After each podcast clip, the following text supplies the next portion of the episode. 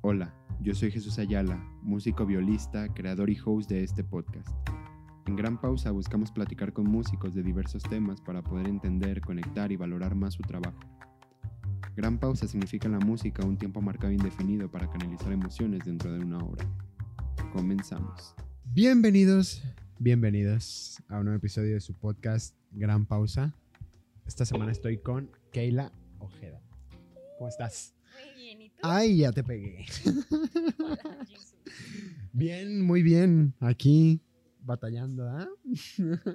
La vida. La vaya, vida. ¿qué se puede Vaya. hacer? ¿Qué más hace uno?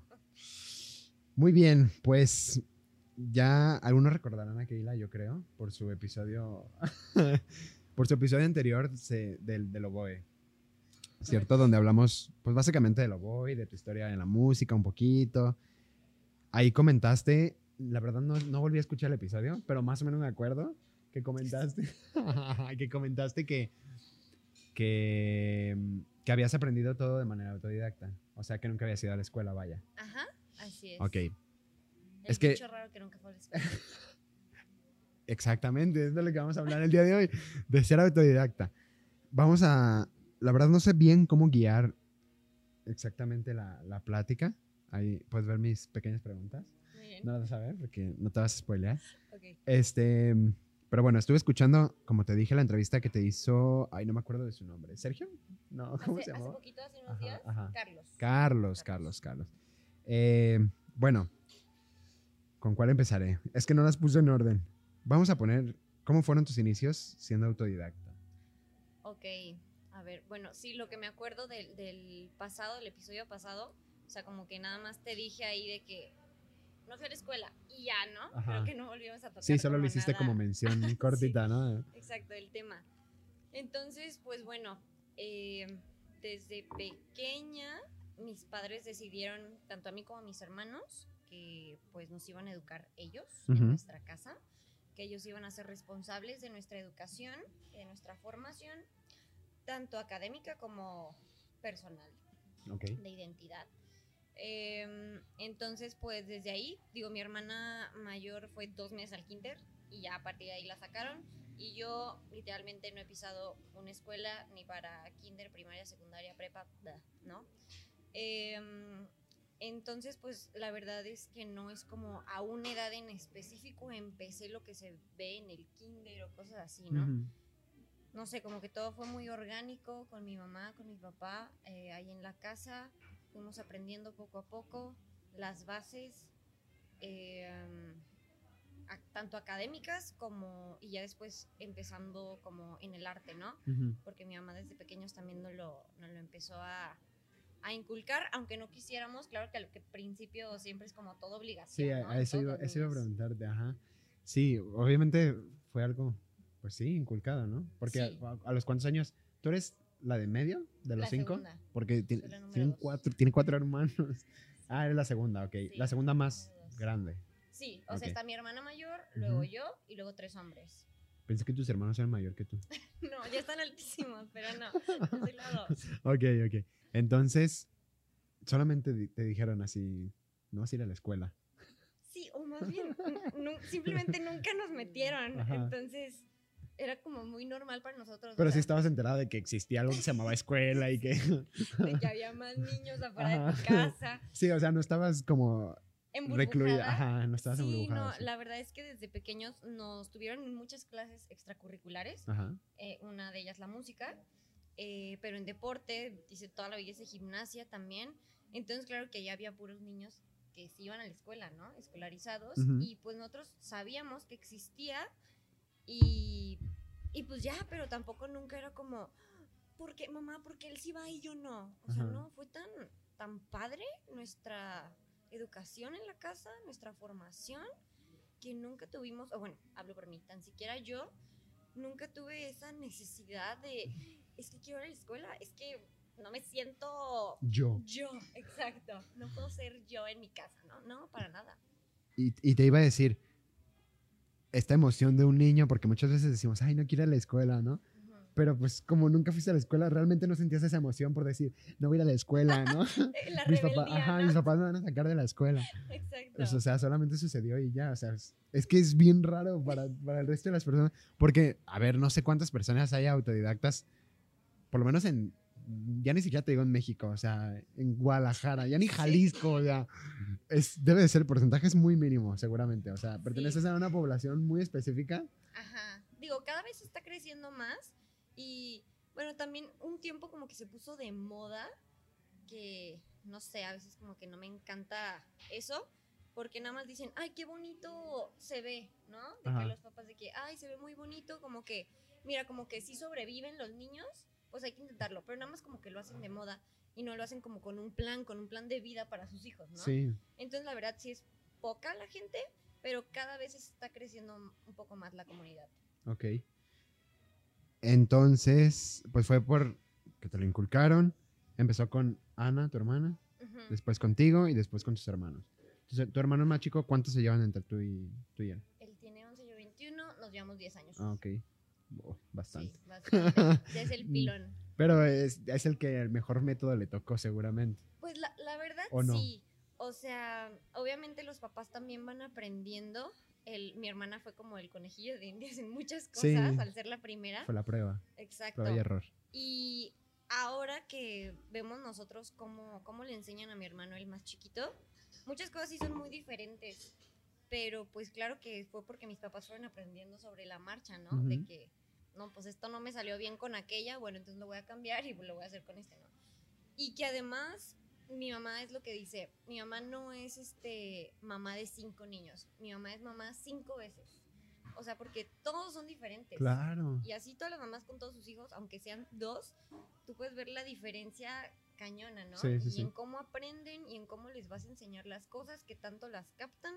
Por ejemplo, a mi hermana le pueden decir una vez una cosa y a mí me lo dices 20 veces y digo, me, me distraje con la mosca que pasó y ya no te puse atención, ¿no? Entonces, pues también eso era de mis papás, de que, ok, con este me funciona este método y con el otro ya no me va a funcionar así, tengo que cambiarlo, Cierto. ¿sabes? Porque, por ejemplo, en la entrevista que les hizo Carlos, ya, ya iba a decir Sergio otra vez, este, que les hizo Carlos, por ahí Ana decía en una parte de la entrevista que le tocó un tiempo enseñarle a leer y escribir a tu hermano, ¿no? Al más chico. Y que era un problemón o algo así, ¿no? Sí, exacto.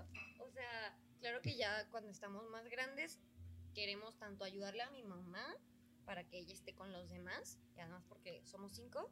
Y sí, Ana le estuvo ahí enseñando a leer y escribir un poco, pero claro, o sea, al tú ser hija no tienes la misma autoridad que una mamá, entonces también el, el- tu hermano no te va a hacer tanto caso. Sí, no se lo toma en serio, claro.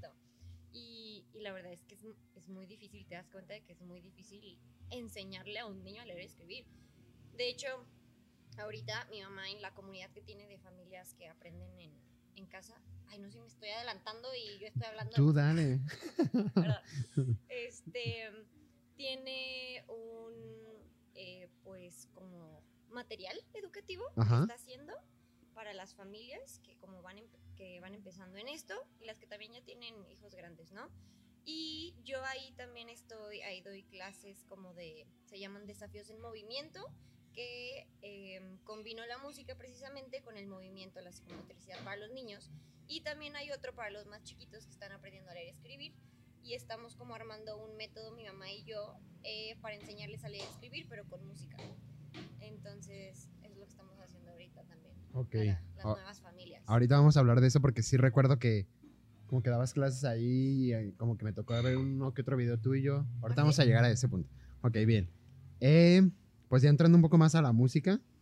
Qué interesante, primero, todo lo que me cuentas. Ah, que sí, muy interesante todo esto porque, pues sí, es que, es que, ¿qué digo? O sea, es que es un nicho muy específico y debe ser algo muy complicado. No, no puedo opinar tanto porque la verdad es que no conozco el tema pero hay muchísimas áreas que explorar y, y formas de hacerlo, que eso creo que es lo que me sorprende.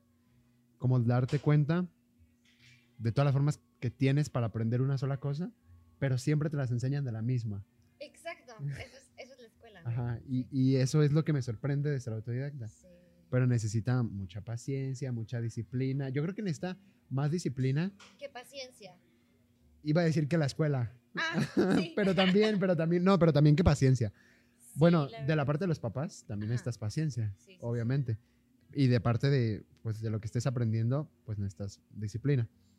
Pero, ¿algo iba a decir esto respecto a, al trabajo? ¿O a qué lo iba a decir? Sí, bueno, o sea, y por ejemplo, eso que dices de la, que me rescatas. Que te acuerdas, este, de la disciplina.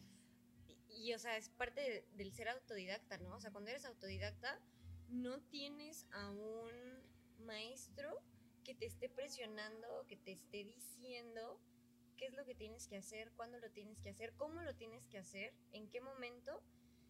Y muchas veces ya ni siquiera te, te gusta lo que estás aprendiendo, lo que estás investigando, las tareas que haces. O sea, es como, ¿para qué lo hago, no? Entonces el ser autodidacta es genuinamente yo quiero aprender sobre este tema, quiero investigar sobre este tema. Entonces yo me adapto a mis tiempos, yo me organizo, yo sé cuánta fuerza le voy a invertir a eso Claro. y no necesito a alguien que me esté diciendo, ya lo hiciste, ya lo tienes que hacer, así, ¿no? Ya me acordé de lo que iba a decir. Era sobre cómo ser tu propio jefe, o sea, cómo emprender, digamos, o trabajar en una oficina o en un trabajo donde tienes un jefe, ¿no? Que a veces requiere mucha más fuerza, porque mucha gente piensa eso, ¿no? Que, que ser tu propio jefe es, ay, voy a estar libre todo el día y etcétera, ¿no? Y, y, y te pasa ahora con lo del, con lo del mercado, seguramente. Totalmente. Ajá, seguramente ha- hay personas que piensan que te la pasas súper padre, pero no ven toda la planeación que hay detrás y todo el esfuerzo. Pero bueno, ahorita llegamos también a ese punto. este, bien, ¿cómo empezaste con la música con esta modalidad de ser autodidacta? Porque creo que solo mencionaste que iniciaste chica en la música Ajá, la vez pasada y que habías iniciado con coro, en un coro infantil y guitarra, piano. piano, lo mismo. La misma cosa, pues. no, sí, sí. Este, piano y coro. Eh, pero no, no supe a, qué, a, cuán- a los cuántos años, si estabas estudiando la primaria, no sé cómo Sí, sí, sí. decirlo, pero bueno, creo que se entiende, ¿no? O sea, Ajá. ¿en qué etapa de aprendizaje estabas en tu formación académica regular, pues? Ujú. Ok, ok. Am, pues así, la música. eh, lo primero con lo que inicié fue piano. Si mal no recuerdo, no sé, como eso de los 6, 7 años, Ajá. tal vez, con mi mamá. Mi mamá fue la que nos enseñó ahí lo, lo basiquísimo de piano. piano, pues. Em, y después, como mi mamá también canta, eh, cantaba en, en la alabanza de la iglesia, bla, bla, entonces también desde chiquitas las, pues la escuchábamos, ¿no? Ujú. Y ya después nos metió a clases de canto, eh, eso sí fue poquito más grande, no sé, como a los nueve, Ujú. tal vez. Eh, y en ese inter, o sea, académico, por ejemplo, mm, yo estaba aprendiendo lo que aprende un niño de primaria, ¿no? No era como un, un grado en específico, porque para sacar mi certificado de la primaria eh, lo hice a los 10 años y la acabé en un año. Y ya a los 11 me dieron mi certificado, ¿no?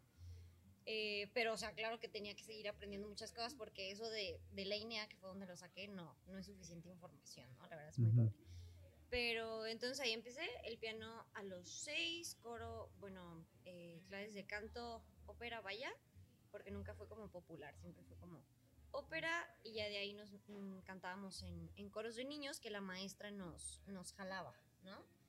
Este, por ahí cantamos Fortuna con el coro de, bueno, Carmina Burana con el coro de niños, este, y ¿qué más? Amal también, ¿Amal? sí. ¿Cómo que Amal? Es una ópera, Amal. Ah, no la conozco. Yo tampoco la conocía, solo la conocí porque la canté. ah, ok. Eh, pero es una ópera en español. La verdad no me acuerdo mucho porque estaba bien chiquita. ¿De entonces quién era? No me acuerdo. Ya después no investigué nada. No me acuerdo ni de dónde es, ni de quién es. Solo sé que era en español y era Ajá. de Navidad. Era de Navidad. Sí, de Navidad y, y se cantaba en español. Ajá. Estaba bien divertida. Pero de alguien pero no me acuerdo de nada. Mm, Amar y los visitantes nocturnos. Sí. Ópera de Giancarlo Menotti. Me mentiste, no es, no es español. Bueno, suena. ¿De Dice título original en inglés. Tradujeron. porque Con un no libreto, ajá, con un libreto original en inglés por el compositor. Mm, bueno, está en inglés. Casi. Qué loco. Pues no sé por qué la cantamos en español, pero todavía en español. Pues seguramente tenía. Bueno, no sé. Adaptaciones, no sé. Ajá, adaptaciones. O a veces como tienen influencias a Sí. ciertas culturas.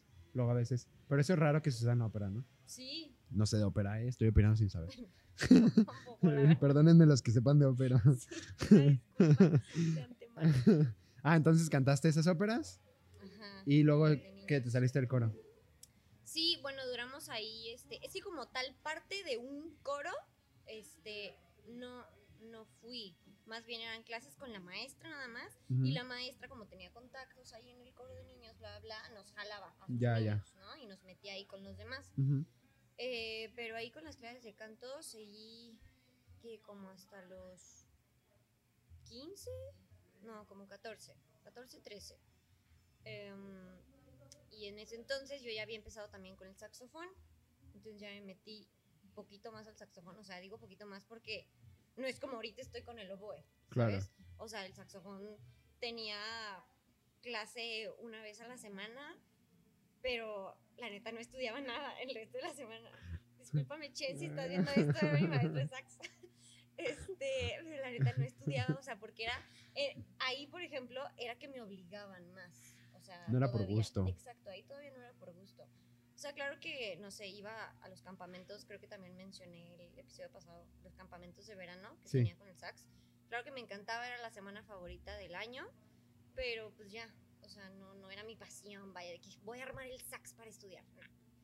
Eh, entonces ahí era de que tienes que estudiar, eh, ya después, cuando tengas cierta edad, si ya no te gusta, pues bueno, lo dejas y haces lo que quieras de tu vida. Pero en este momento tienes que estudiarlo y lo vas a estudiar, ¿no? Y pues gracias a eso nació mi amor hacia ahora el oboe, ¿no? Ajá. En general la música. Sí, sí, sí. Ok, y sobre maestros, ay, creo que me tapo yo solo con el micrófono, estoy así escondido. sobre maestros particulares, no sé, yo como que escuché en una entrevista que es un temario el que tienes que estudiar para sacar un certificado. ¿Dices para lo, aca- lo académico? Ajá, sí, sí, para lo académico. No me acuerdo, creo que el que recuerdo ahorita es el de secundaria, ¿no? Que tienes que sacar, que es, bueno, que tenían un temario y que tenían que estudiarlo y presentaban un examen, este, y ya, les daban su certificado, ¿no? Sí, algo así. Bueno, hoy en día hay muchísimas Formas. eh, formas de poder obtener un certificado. Nosotros como lo hicimos, bueno, yo como lo hice porque también ha sido diferente en todos los hijos, ¿no? Eh, la primaria, el certificado lo saqué por la INEA, este, que es el Instituto Nacional de la Educación del Adulto.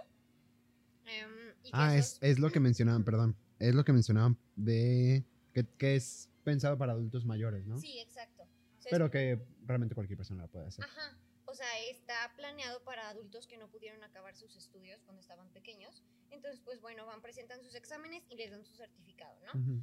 Pero pues ahora eh, ya cada vez hay más gente que no está en la escuela, que está siendo educada en casa y ahí podemos sacar nuestros certificados. Eh, la primaria te la permiten hacer eh, cuando tienes 10 años. O sea, si tienes menos de 10 años no puedes presentar los exámenes. Ujú. Es como requisita, ¿no? Porque si no te dicen, pues que vaya a la escuela, ¿no? Ujú. Este, entonces ahí yo son dos exámenes, los presentas, o sea, que te dan tus libros, los llenas, presentas los exámenes y ya está, te dan tu certificado. La verdad mm, no es muy completa la información o el material que te dan ahí, es, es algo pobre.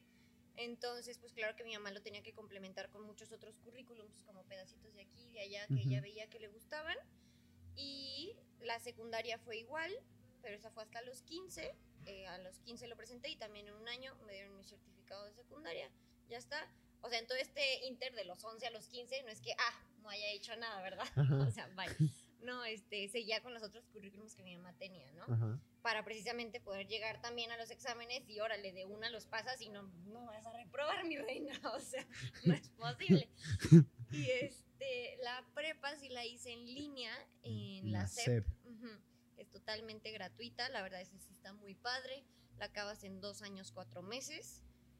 Está, está sencilla, pero el contenido es muy bueno. Y también te dan tu certificado. Y pues de la SEP, o sea. Ajá, exacto. O sea, Porque luego hay otras escuelas que te certifican, pero no te dan. patito, Ajá. ¿no? No sirve de nada el Exacto. certificado. ¿Qué es esto? No, pero todos los certificados que, tenemos, pues al ser todos de la Ajá. o sea, puedes ir a cualquier parte del mundo y te lo avalan, ¿no? Porque Sí. es de la SEP. Sí, sí, pues. sí. Sí, sí, sí. Oye, y el tema con tu mamá, ¿por qué ella decidió hacerlo? O sea, ¿ella aprendió así? No, Ella se- y- está loca. Ah, ok. ah, no, pero ¿por qué? Tu- ¿O tu papá? ¿O de dónde sacaron ellos eso? Mm, pues en realidad la idea inicial, mi mamá fue escolarizada toda su vida, ¿no? O sea, eh, normal. Eh, fue a la universidad, eh, en la UDG, presencial, todo, bla, bla. Este, pero en realidad el que inició con la idea de educar en casa fue mi papá. Mi papá desde el principio fue la- el que le dijo a mi mamá de que, oye, cuando tengamos hijos, eh, pues hay que educarlos en casa. ¿Cómo ves? Mi mamá le dijo, estás loco, lo dices porque tú no vas a estar con ellos, o sea, me voy a volver loca yo en la casa con estos niños. ¿Y sí? ah, Y sí, ah, un poco. Este, bueno, aparte de que ni siquiera sabían que iban a tener cinco, mi mamá no quería ninguno. Ah, mi bueno, mamá no quería muy hijos. planeados. Imagínate si hubiera querido. Este, pero bueno, el chiste es que mi papá la, La la convenció. convenció, Ajá. ajá, de ver a otras familias que ya lo hacían. Y pues vieron, no solamente vieron lo académico, de que, ah, mira, si sabes sumar, eh, si sabes leer y escribir, ¿no? Ah, No, o sea, vieron más allá como, digo, esto de la educación en casa siempre hemos dicho que, que no es nada más llevar la escuela a tu casa, ¿no? Es más darles a, a tus hijos, o sea, que, que tus papás te den una identidad, que te den una formación como ser humano eh, con la que puedas hacer algo, ¿no? Para, para el resto de tu vida, eh, para que puedas hacer algo útil en tu sociedad, ¿no? También. Y este, entonces pues eso fue lo que vieron en otras familias, mis papás, que les gustó, que los niños cómo se comportaban, cómo hablaban con las demás personas, cómo, cómo pensaban, qué era lo que pensaban. Y, y, pues a mi papá también le gustó. Y entonces a mi primera hermana, a Ana, la llevaron dos meses, te digo, nada más al kinder. Y la llevaron un mes a un kinder público, en una escuela pública y luego otro mes a un privado que la becaron del 100%. Entonces la llevaron ahí y también a mi mamá le sorprendió muchísimo ver la diferencia entre una escuela privada y una pública. O sea, y, y le Garrafal. Es sí, que es increíble, sí. Entonces dijo, no es posible que te ofrezcan lo mismo, o sea, educación para tus hijos, pero con tanta diferencia. Y, y también ellos dijeron, ¿para qué? O sea, ¿qué persona ama más a, a tus hijos que tú como padre? ¿no? Entonces, ¿por qué se los voy a estar llevando a alguien más, a alguien externo, a mi familia, que los forme, que los eduque. ¿no? Siendo que, pues, oye, yo me puedo hacer cargo de eso, ¿no? Entonces fue eso, que agarraron en sus manos nuestra educación, nuestra formación, y se hicieron responsables de ella totalmente, ¿no? Y, ahora ella fue la que quería hacerlo, ¿no? Sí, de primera decía que no y ahora se enamoró de... Sí, ahora sí está de que súper convencida y, o sea, no, no lo hubiera hecho de, De otra forma. Ujú, Mm, Súper bien. Así es. Muy bien, pues qué, interesante, oye, lo de tu... Pues no sé, de la nada, uno pensaría... Bueno, es que ahorita también vamos a entrar en eso, sobre un poco sobre los clichés que hay, sobre la gente y, y como tal el mundo de ser autodidacta. Sí. Es... ya me desvió un montón. A ver, ah, sí, que ahorita vamos a entrar en ese tema de los clichés. Ok. ¿A los cuántos años? Va a sonar raro que lo diga, porque probablemente hasta la fecha no lo has hecho. Ah, Échale. te independizaste en el sentido de que dejaste de, iba a decir de depender, dejaste de, de tomar los métodos de tu mamá. Ok. Ajá, en ese aspecto, en- en- cuando ya tú dijiste, yo puedo aprender por mi cuenta, yo investigo, yo voy y busco y esto y el otro. Muy bien. Ajá. Y, y decía que a lo mejor no, por lo que me contabas del método, pero bueno, ahí creo que entiendo más que están trabajando juntas, más que Ajá. estar, ah, sí, en lo que te conté de ajá, leer y están trabajando música. juntas para hacer algo, ¿no? Sí, exacto. Pero, pero bueno, sí, ¿cómo, ¿en qué momento te independizaste, digámosle, Ujú. en ese proceso de, aprendizaje? Mm, Pues mira, la verdad es que desde, desde pequeñas, desde pequeña, siempre hablo en muchos. ¿Siempre qué? Siempre hablo en, en plural. Ajá. No sé por qué. O sea, como por mí y por mis hermanos, por mí y por mi hermano. No, yo. Ajá. Desde pequeña em, mm, me enseñó em, como, ok, vamos a trabajar juntas en esto, pero pues va a haber momentos en los que no te voy a poder ayudar porque voy a estar con tus hermanos, pero puedes ir eh, trabajando tú sola, vas buscando esto, vas buscando aquí, vas buscando allá. Entonces como desde que el, desde el principio estuvo como eso en la cabeza de que pues si no me puede ayudar en algún momento, pues me las tengo que arreglar sola, ¿no? Y yo ya sé, porque me ha dado las herramientas, yo ya sé dónde puedo buscar, cuál puede ser una fuente confiable, con quién puedo ir, cómo le puedo hacer, bla, bla, ¿no? Pero como tal de que, no sé, ya no trabajaba con ella en el escritorio, que Ujú. ella iba y me revisaba las cosas, yo creo que a partir de, no sé, como la secundaria, si yo no necesitaba ayuda, si no tenía dudas, pues yo lo hacía sola. Eh, no sé si era algo de matemáticas, que la verdad no me gustan nada las matemáticas. Eh, entonces siempre me costaba muchísimo trabajo. Y entonces ahí sí tenía que ir con ella, le pedía ayuda y pues ya me ayudaba en lo que necesitaba.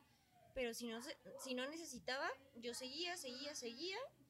Y la prepa, por ejemplo, es así, la hice prácticamente sola.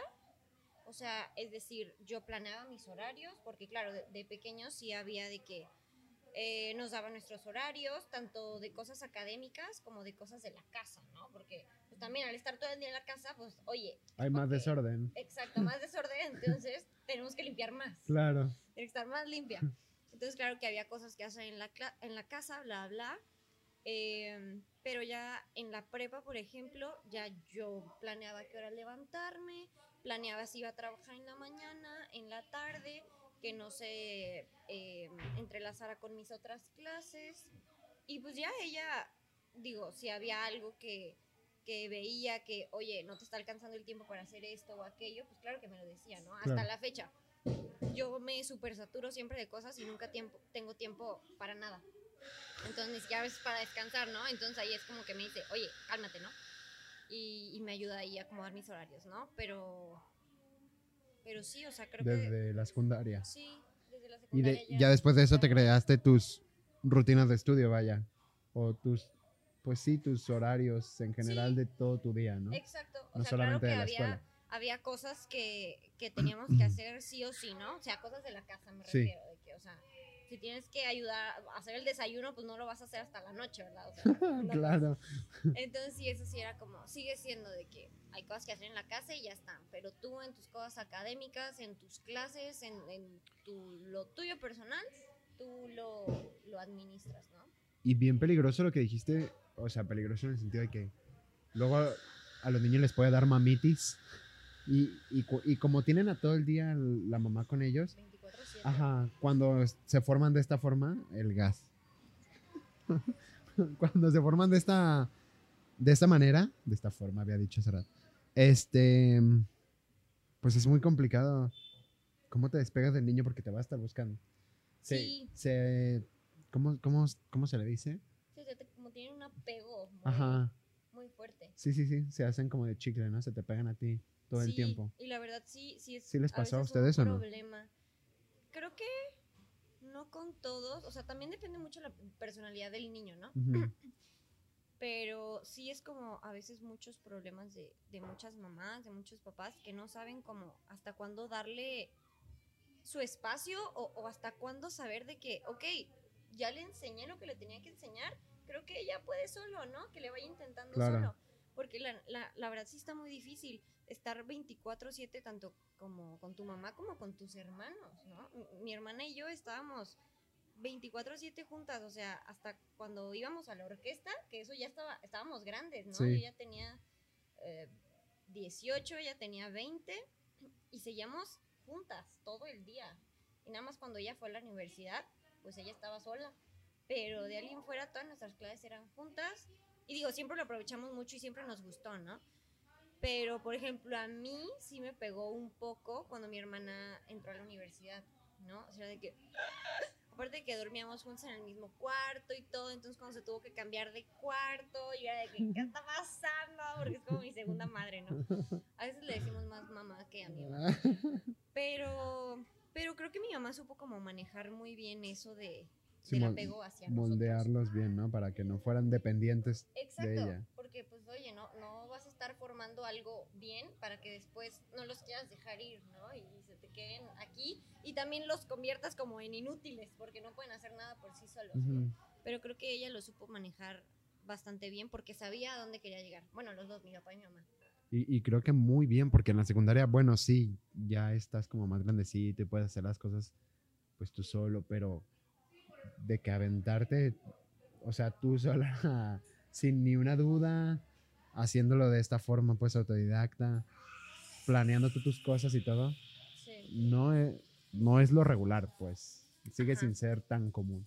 exacto. Vaya. Sí, sí, sí. En, volviendo un poco a la música, otra vez. Nunca, en, en la música sí no hubo, o sí, eh, pues esto de ser autodidacta. Porque yo recuerdo que me contaste que empezaste, pues casi casi cuando agarraste lo voy, sigues casi con el mismo maestro, ¿no? Entonces Ajá. nunca fue, pues de que ahí tú sola te vas a poner a investigar y a... O a lo mejor de vez en cuando sí, pero no tanto como en tu formación académica, ¿o sí? Sí, exacto. Am, no, como para temas ya más específicos, como lo es la música o en específico un instrumento, eh, sí ahí desde el principio, pues a ver, al no ser profesionales ninguno de mis papás en eso, pues claro que decían, ok, busca el maestro. Y digo, hasta en eso, ¿no? De que tú quieres hacer esto, ok, tú ponte a buscar el maestro, ¿no? Que, que quieras, que necesites, que Claro. sepas que, que te va a ayudar a crecer. Em, pero, y por ejemplo, también así lo fue en el deporte, ¿no? O sea, obviamente no nos iban a enseñar ahí en la casa gimnasia. Entonces, claro que nos llevaban siempre como con gente que sabían que nos podía aportar a nuestra vida y que lo iba a hacer bien, ¿no? O sea, disciplinas, maestros. ok, Exacto. disciplinas, pues más específicas eran Ajá. ya privadas. Sí, exacto, o, o en academias, este, la academia de música, eso sí, como disciplinas, así como dices, más específicas. Pero, o sea, todo lo, lo básico, no sé, em, cualquier tema de em, extracurricular, pero, pero no como tan específico. Por ejemplo, a uno de mis hermanos le empezó a encantar la física cuántica, ¿no? Al, al cuarto, al ñoño. Ajá. Este, Saludos. Saludos, Pavo. y, o sea, pero tenía 11 años, Ajá. 11, 12, y le empezó a llamar La muchísimo la, física atención. La física cuántica, ¿qué? el favor, A los ¿no? 11 años. Y yo, ¿qué? A duras penas de lo que es un átomo, ¿no? Entonces, él solito se fue eh, metiendo más al tema. Claro que le decía a mi mamá, pero claro que mi mamá había cosas que no sabía, ¿no? De física cuántica. Pues sí. Y, y, pues lo tenían que investigar, ¿no? Y bueno, el chiste es que bla, bla, se metió muchísimo, hizo un video, ganó un concurso, se fue a Suiza, yo lo acompañé. Este, Míralo. Nada más de acompañante porque Ay. él hizo todo, ¿verdad? Ah, pero está Ah, bien. La estaba bien paseada. Exacto. Pero, por ejemplo, en esos casos así de que me llamó la atención este tema, o sea, no sé, los dinosaurios, ok, voy a investigar de Pero, los dinosaurios. O sea, pero mira, mira qué poder tiene un ser humano. O sea, a los 11. Y para que te vayas a Suiza, ¿qué? ¿en qué momento llegaste ahí? O sea, Y es Guau. porque le llamó la atención ese tema, ¿no? Digo, y ahorita ya... ya lo dejó. Sí, o sea, es como, ya supe lo que quería saber, qué padre. ya Ajá. voy a otro tema, ¿no? Sí. Y eso, bueno, eso es una de las cosas que más padre se me hace como de este, de esta forma de educar, de esta forma de aprender, más bien, el parte de ser autodidacta, que si a ti te interesa un tema, pues lo buscas y que no haya ese como límite, ¿no? Esa limitación que a veces hay en las escuelas de que eh, a mi mamá le pasó de que ella quería, en la universidad, hazme el favor, ella quería saber algo de, de otro tema, o sea, estudia biología y quería saber algo que le iban a enseñar en semestres próximos. Y le dijeron, no, no, ahorita no. No te Luego puedes. lo ves. O sea, qué estrés, ¿no? Sí. Qué, qué impotencia de que quiero, quiero aprenderlo, quiero investigar sobre eso, ¿por, por qué no puedo hacerlo, no? Entonces aquí, del tema que tú quieras, lo investigas pero claro que va a haber cosas que necesitas una guía, como en específico la música, ¿no? O sea, el instrumento. Armonía, este, las cosas como teóricas, creo que sí podrían ser más fáciles. Vaya, al ser teórico, pues lo puedes investigar, ¿no? Tú. Este, al ser práctico, necesitas ahí al, a la guía, al Sí. maestro, ¿no? Pero sí, en eso, en lo práctico, en disciplinas específicas, sí siempre hemos tenido como maestros de esa disciplina. Es que está bien loco, o sea, lo que me acabas de decir tu hermano está bien loco. Sí, está bien Porque, pues es que mucha gente luego dice, "Bueno, es que no quiero entrar todavía en eso porque me lo estoy guardando, ¿verdad? pero bueno. no. Bueno, mira, ahí te va. ¿Qué iba a decir?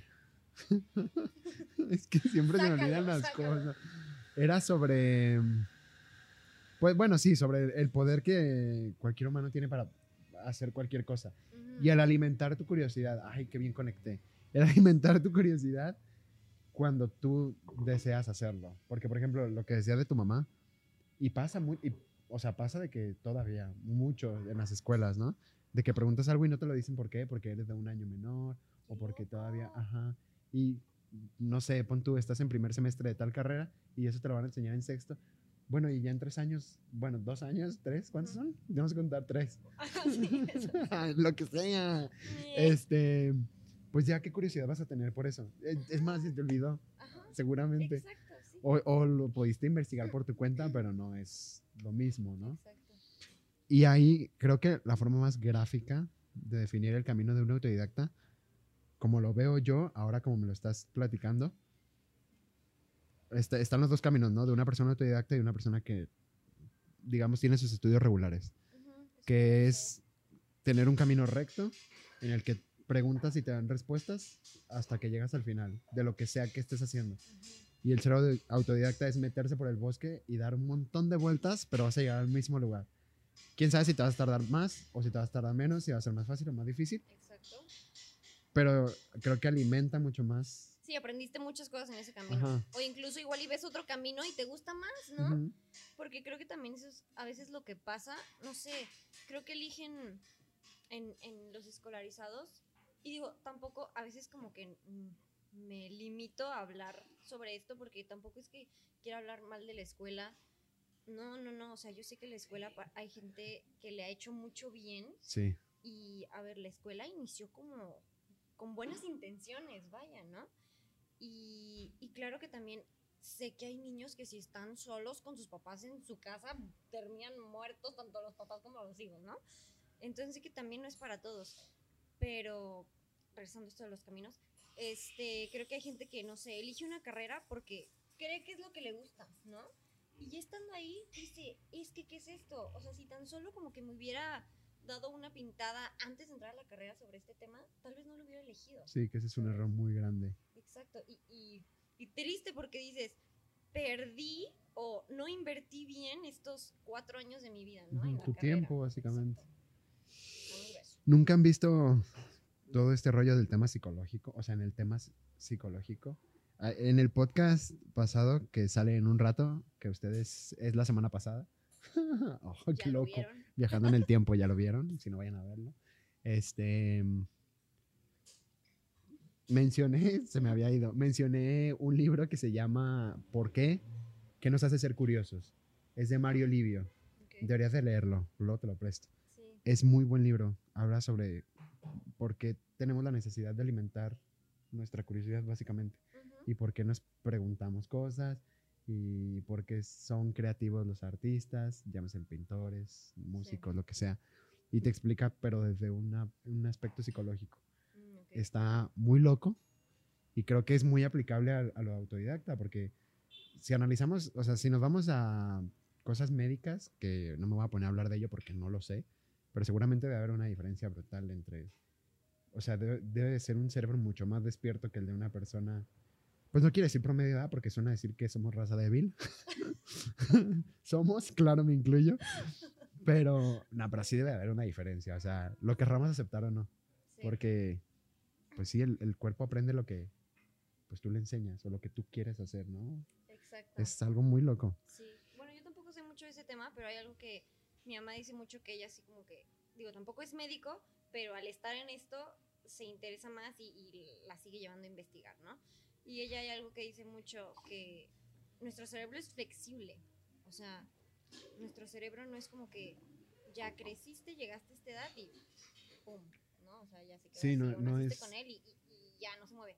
No, o sea, es flexible de lo que le enseñas, de lo que le metes, de las experiencias, de las cosas que le das, ¿no? Sí. Entonces, o sea, no sé, yo me lo imagino que es como si tuviera más, más rayitas.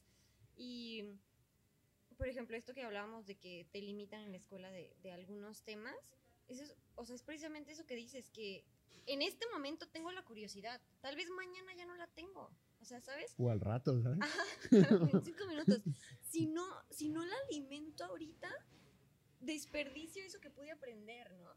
Que, que tal vez me va a ayudar para más adelante o tal vez me va a despertar algo aún más profundo en mí, ¿no? Sí, sí, sí, es como, pues sí, el cerebro, yo lo veo como un libro en blanco, pero con hojas infinitas.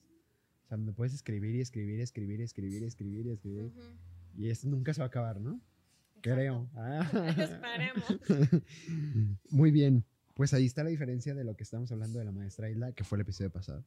Este, Que ya lo vieron.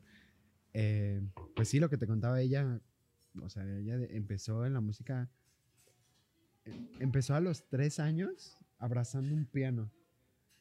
O sea, ella dice, "Ah, es que a mí me encantaba, yo sentía, yo quería sen- así, me dijo, yo quería sentir las vibraciones del piano y yo lo que hacía era abrazarlo, pero no lo podía abrazar completo, decía, porque estaba Está muy chiquita. chiquita.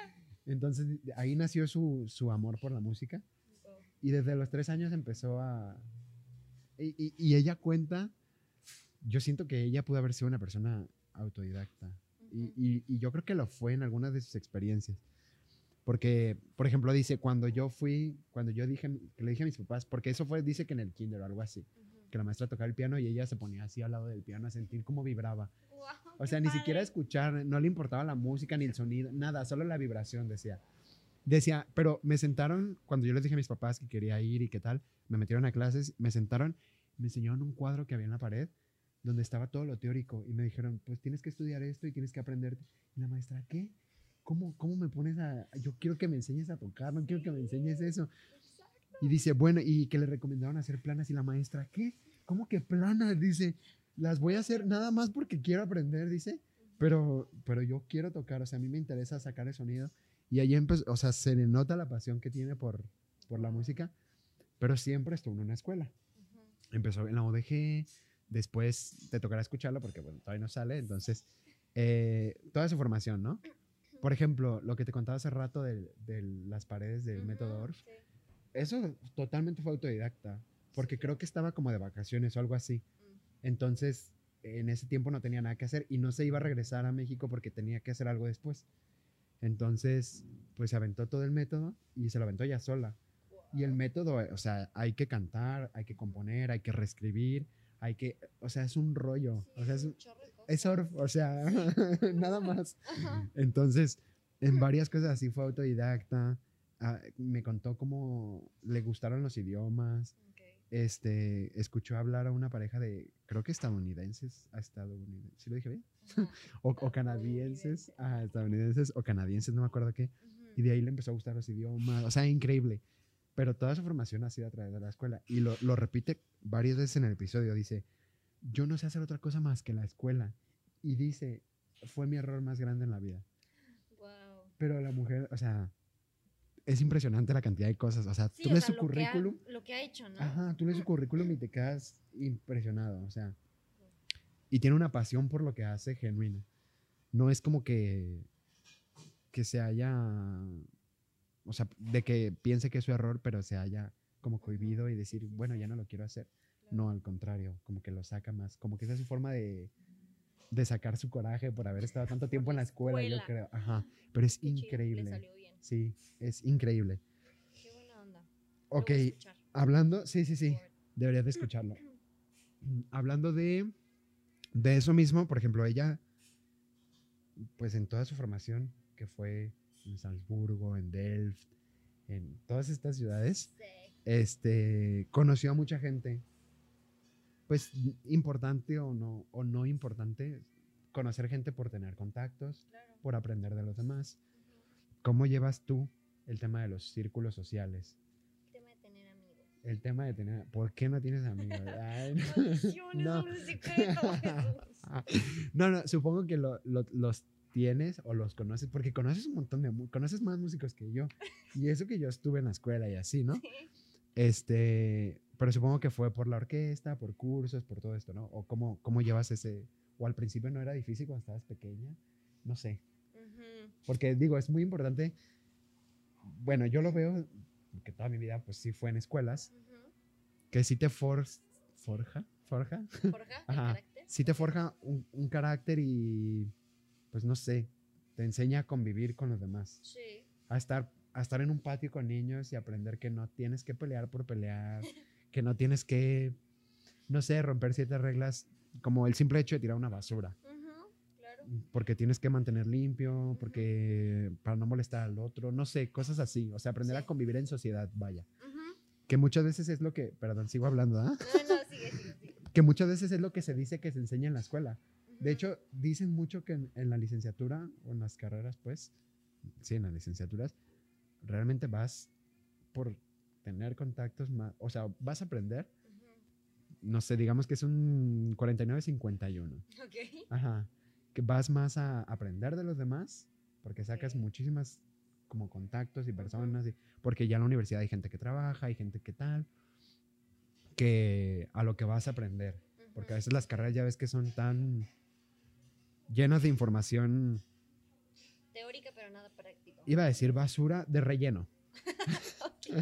Sí. y lo dije, ¿no? Pero bueno, no, información relleno Ajá. que terminas, que fácil puedes terminar una, una carrera de cuatro años, la puedes terminar en dos. O sí, en dos. Pero está tan llena de información relleno. Ajá. Que-. Ajá. Que, que por eso es que dicen que vas a conocer más gente, a relacionarte, que a, que a aprender. Porque Aprender muchas cosas, la verdad es que no, no las absorbes. Entonces, ¿cómo llevaste tú este? Ok. Pues, digo, esa es una pregunta que siempre alguien que sabe que no fuimos a la escuela. Oye, ¿tienes amigos? Siempre no. Ay, tienes un montón, tienes más que yo. Pero, en nuestro caso, con nuestra familia, bueno, a ver, primero, somos siete en una casa. Para empezar de ahí, Y el- claro que... Y el perrito. Sí, perro y gato. cuyo. Ay, gato. Ay, Sí. cuyo también no sabía. Todo. Ok. Llenan la casa siempre, ¿no? Este, desde ahí, o sea, claro que hay muchísimo ruido, tienes que convivir, eso que ahorita dijiste de que tienes que convivir con niños para saber que no tienes que pelear y así, ¿no? Pues, digo, es lo mismo en la casa, ¿no? De que no le tienes que pegar a tu hermano, tienes que dejarle de comer porque ya tú comiste, no, o sea, este, y siempre, o sea, por las clases extracurriculares que teníamos, eh, siempre teníamos amigos de ahí, ¿no? O sea, nuestros compañeros, bla, bla. Y nunca nos costó, bueno, a mí nunca me costó trabajo y a ninguno de mis hermanos tampoco, eh, como convivir con, con otros niños, ni de nuestras edades, ni gente de otras edades, creo. Creo que muchas veces en la escuela como que enseñan a convivir con los de tu grado, ¿no? O sea, con los de tu edad. Sí. Y también hay eso de que es que son los de tercero, no hay que hablarles porque estamos bien chiquitos y Sí. así, ¿no? O, o son los de primero, también chiquitos, no les vamos a hablar. Y no, a ver, o sea, una sociedad se conforma desde los ancianos, los que tienen más experiencia, más sabiduría, más vida, hasta los más pequeños, ¿no?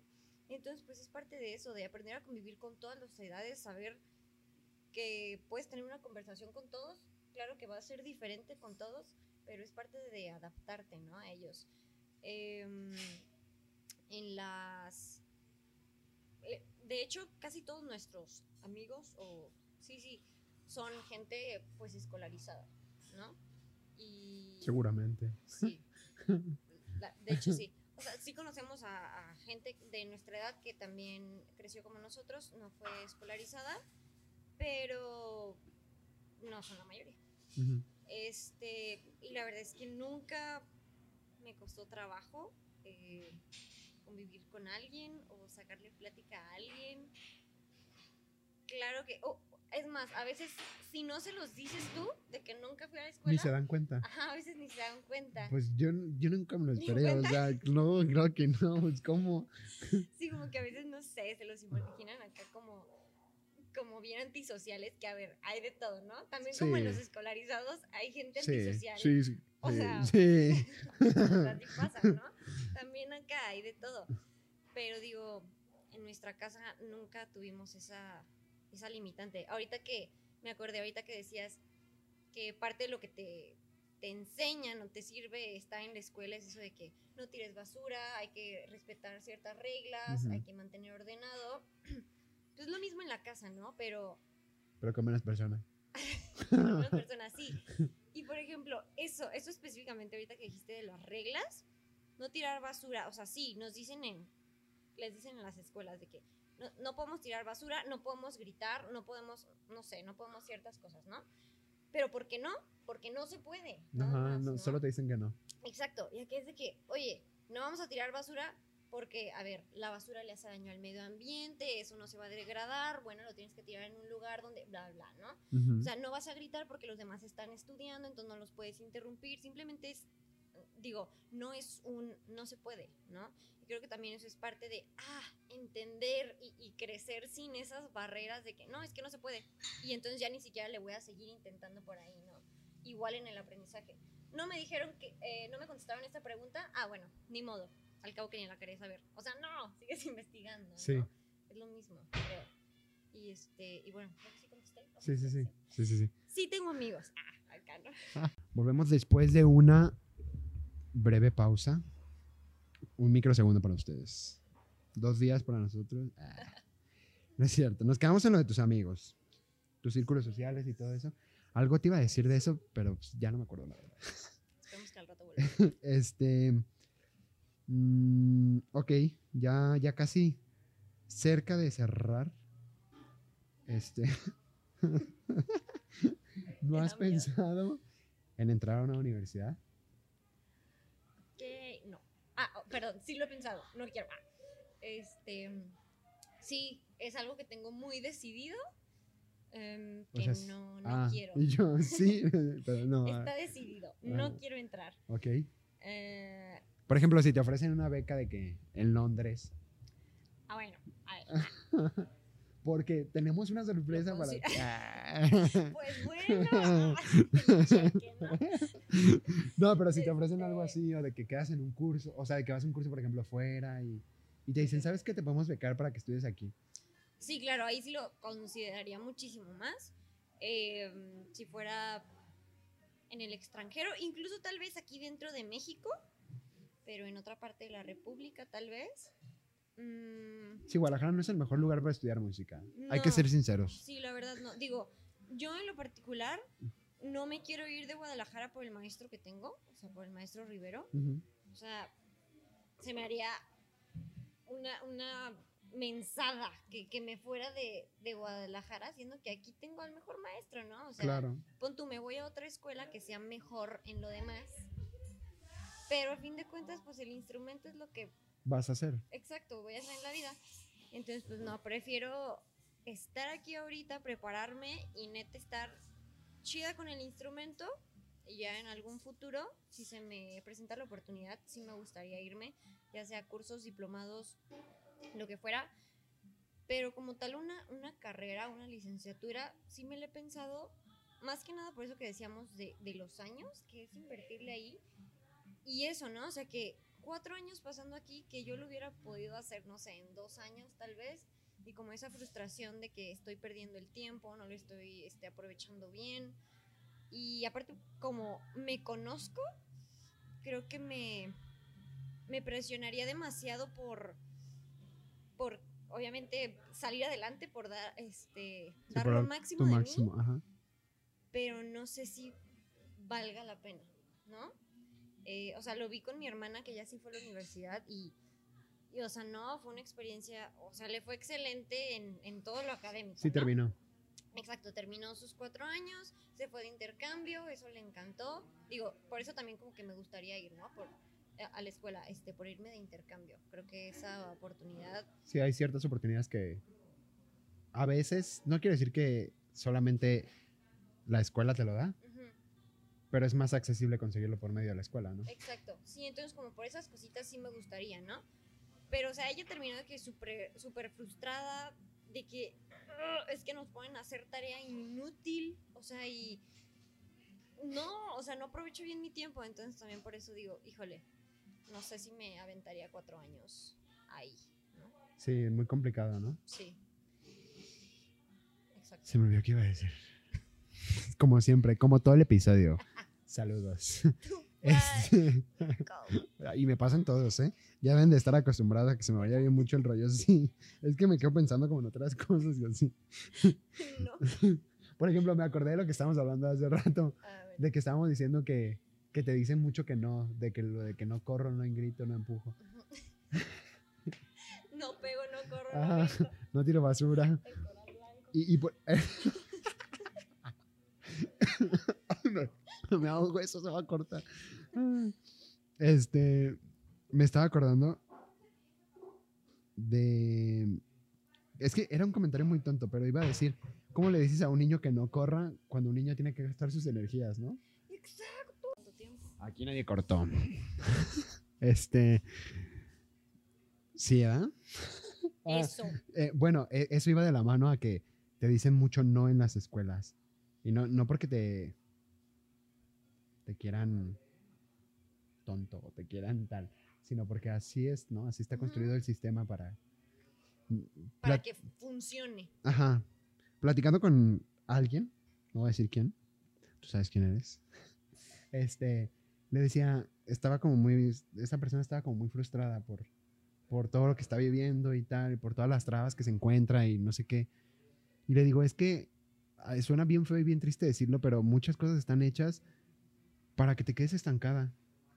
Muchos trabajos están hechos para que es- estés ahí y, y su crecimiento laboral es ponerte en un puesto más alto para que ganes más dinero, pero ese más dinero te cuesta más tiempo, te cuesta más esfuerzo. Obvio, ¿no? Claro, si, si tienes más responsabilidades, tienes mucho más de todo, pero, Exacto. pero lo mismo pasa en la escuela, o sea, la- a veces muchas cosas están hechas para... Es que suena bien decirlo y a lo mejor no es tal cual así, no es como que la gente que crea la escuela, no sé si existan esas personas, pero, pero sí, el sistema pues está como creado. Sonamos un poco a la Mars, pero este sistema retrógrado. no, no, no, pero sí está, sí, sí hay una gran parte que está hecha para, para que crezcas a un límite, pues, no para que no crezcas. Si creces y aprendes, Ujú. te lo dice una persona que lo, lo estuvo, que lo ha estado pues toda su vida, que ya no pienso estarlo. Eso. Abajo el sistema. pero sí tienes un crecimiento, pero sí llegas a un límite donde ya. O sea, yo me doy cuenta con los maestros que me he terminado. Suena raro, pero yo me los Pero sí termino. pasa. Ajá. Y, y te va a pasar en algún momento con tu maestro de voy. O sea, le sigues aprendiendo, tienes años con él, pero va a llegar un momento en el que ya, Sí. ya me la acabé. O sea, así sea el mejor maestro del mundo, lo que sea, va a llegar un momento donde ya no le vas a aprender nada. O, o porque él ya no es el mismo, porque ya no porque también ser maestro pues hay que estarse renovando, ¿no? Y como alumno pues hay que saber qué absorber del maestro Sí. y hay que saber qué preguntar y hay que saber qué hacer y tal. Pero pues sí, es muy frustrante todo ese tema. Sí, claro. Pero pues está bien que no quieras entrar a una licenciatura. Yo creo que lo de diplomados y todo eso es, está, está cool pues. Sí, exacto, pero ya como ser parte, vaya, del sistema, o sea, y es que sí, o sea, es un sistema que claro que empezó bien, ¿no? O sea, por ayudar, o sea, no es de que, ah, vamos a hacerle la vida imposible a los niños, ¿no? Y No, que no, no, puedan no. crecer. No, claro que no. Eh, pero claro que al tener 40 alumnos en un mismo salón, pues tienes que hacer modificaciones para que haya control. Para, tienes que hacer 40 modificaciones para que Exacto. todos aprendan. Exacto, eso debería de ser, ¿no? Como que cada niño darle su propia este, educación personalizada. Pero claro que un maestro no puede darle una educación personalizada a 40 niños. No, y, luego, sea, y luego les ponen de que tres salones, ocho horarios sí, al maestro y lo saturan también de trabajo. Está peor, o sea, también digo, neta, pobres maestros que a veces como que la gente es lo que dice, no, es que los maestros no hacen un buen trabajo. A ver, no, son seres humanos, no pueden con tanta gente a Claro. su cargo, ¿no? Y, y también ellos son los que se tienen que estar metiendo información y saber cómo, cómo darla. Analizarla y ajá, cómo soltarla. Exacto, entonces está cañón. O sea, y precisamente fue lo que hicimos, ¿no? Como mi familia, eh, fue lo que hicieron mis papás, sacarnos de ese sistema, o sea, totalmente, ro- romper esos, esos paradigmas, ¿no? Que hay dentro del sistema y, y no limitarnos a, a- a como en la escuela de que, pues sí, o sea, no sé, voy a llegar a ser gerente general o CEO de una empresa, pero pues qué, o sea, ¿me explico? Sí. Y sigues siendo parte de, sigues trabajando para ese sistema. Claro. Sí, o sea, no es como que estemos atacando a la escuela de que Sí, está no. súper mal ni a ningún maestro, pero algo está mal, ¿no? Y la, y la educación yo creo que en las escuelas es para, bueno, no creo, más bien es así, es para educar a la población para vivir en una mejor sociedad. Porque, Crear mejores sociedades. ajá, crear mejores sociedades. El, el hecho el hecho de que la gente tira basura es simplemente una cuestión de educación. Sí. No es, no es más que otra cosa. O sea, tú quieres... Es que no me quiero meter en esos temas. No, mejor no lo voy a hacer, pero luego te digo. Bueno, no, sí lo voy a decir, lo voy a decir. Por ejemplo, bueno, escuché el comentario alguna vez que creo que es cierto, que si quieres que la, que la pobreza termine, tienes que educar a la gente.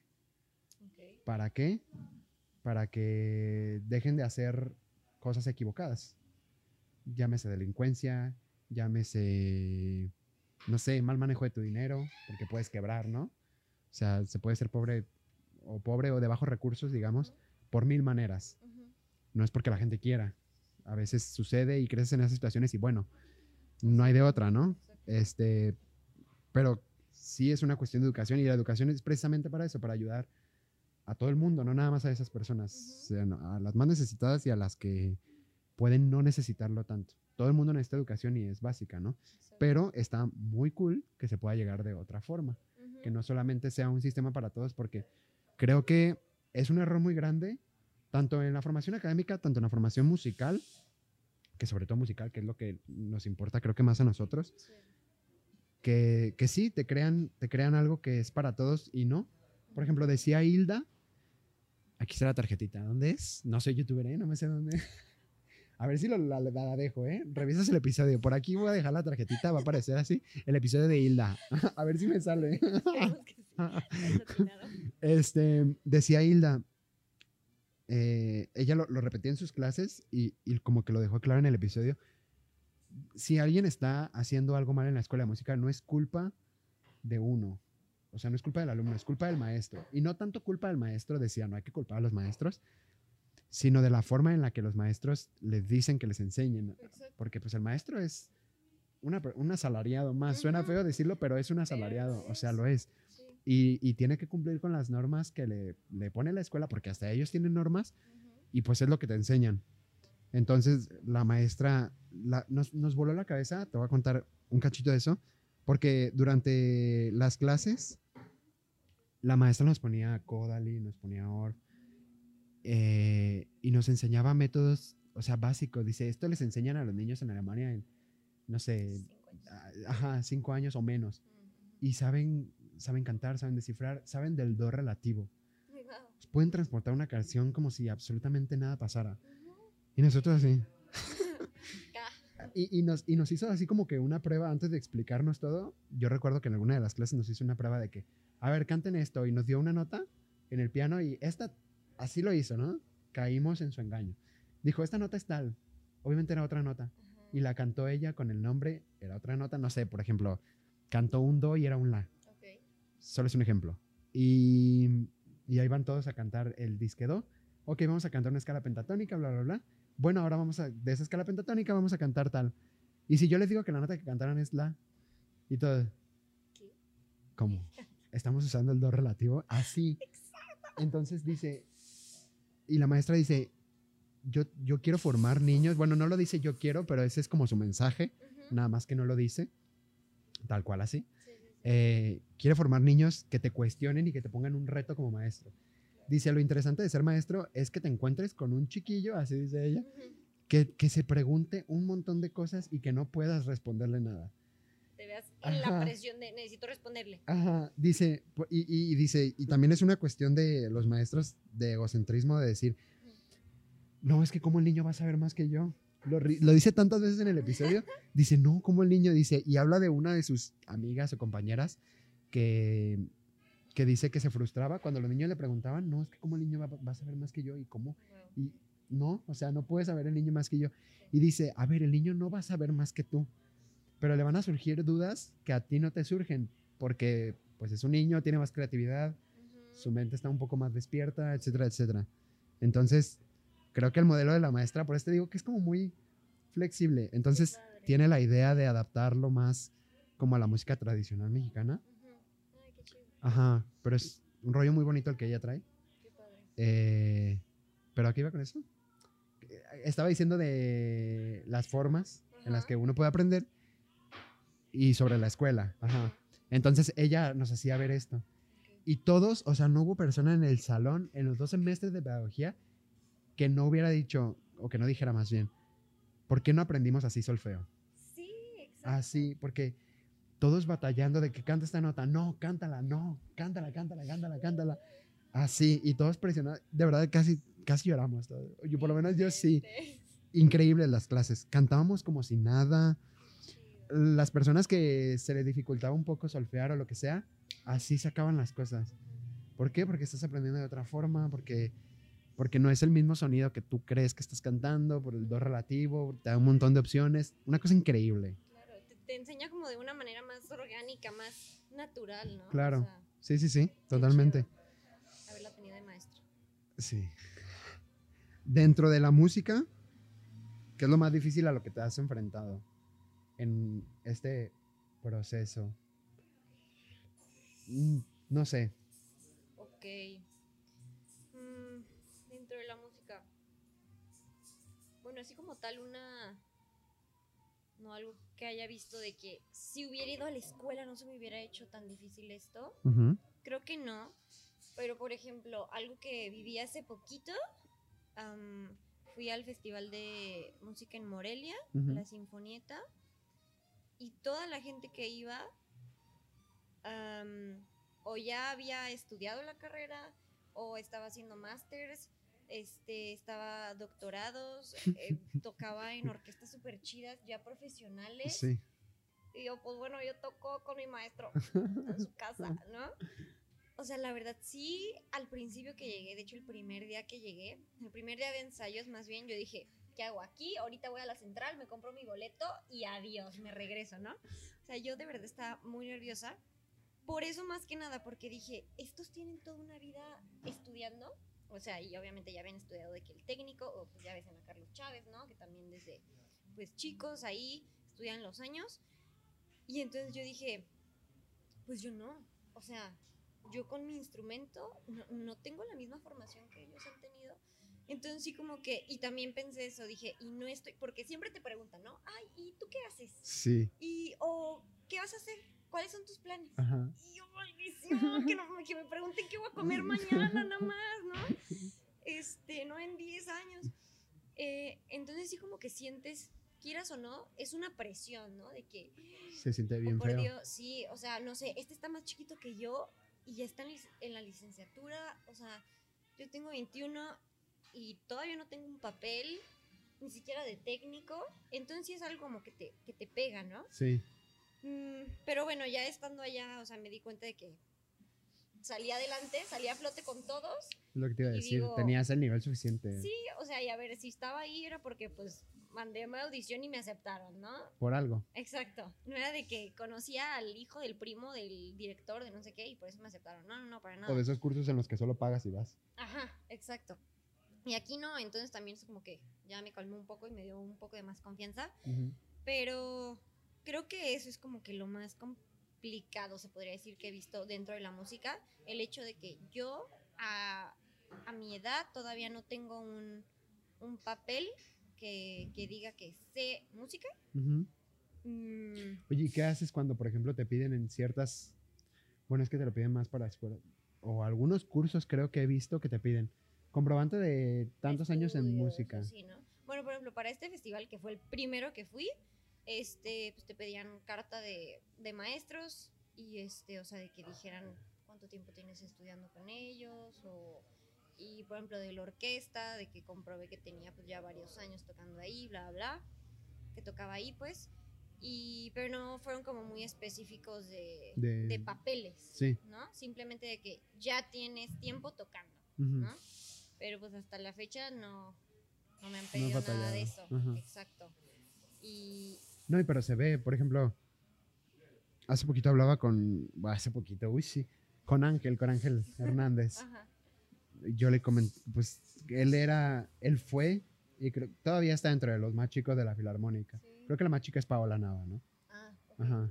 Pero él en algún momento fue el más chico de la Filarmónica y todavía es de los más chicos. Y, y él, pues platicamos como toda su formación y muy intensa, ya sabes, ¿no? El sistema venezolano tan fuerte Sí. que es. Y hablábamos sobre mm, ganar plazas en las orquestas. Y, y también creo que lo dije con Christopher. Y, y ah, Christopher lo dijo así específicamente. Dijo, las orquestas mexicanas dolió, pero es cierto. Las orquestas mexicanas van a estar llenas de mexicanos cuando tengan el nivel necesario para tocar lo que les piden.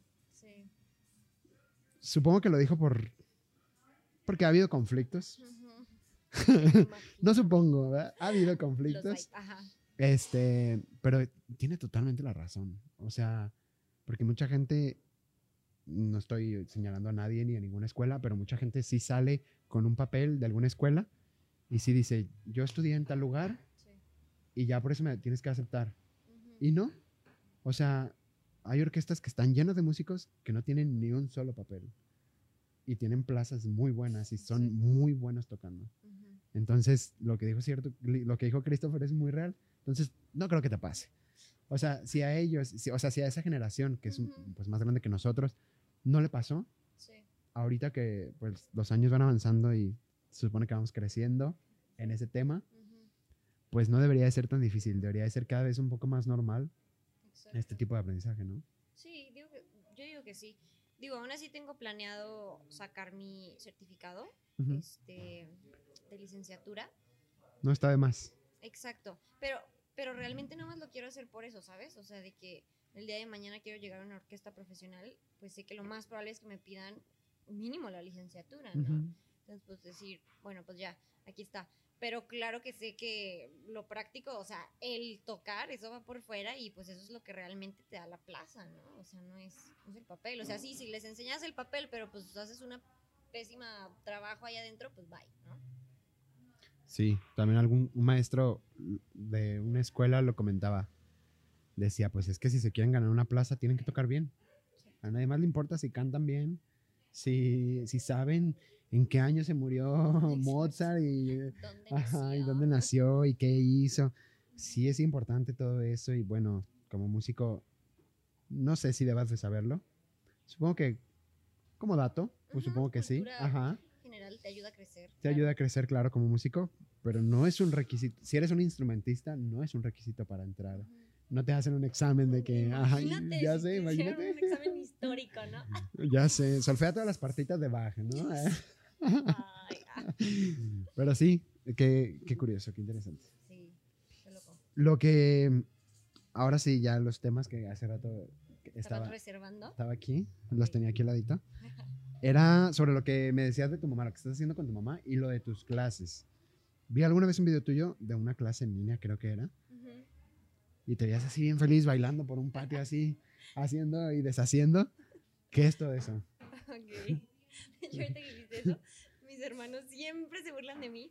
Las clases que doy, que Ajá. me ves bailando, son ahí en mi casa. Ajá. Entonces todos me escuchan en la casa y me dicen que, que ir a sus clases así.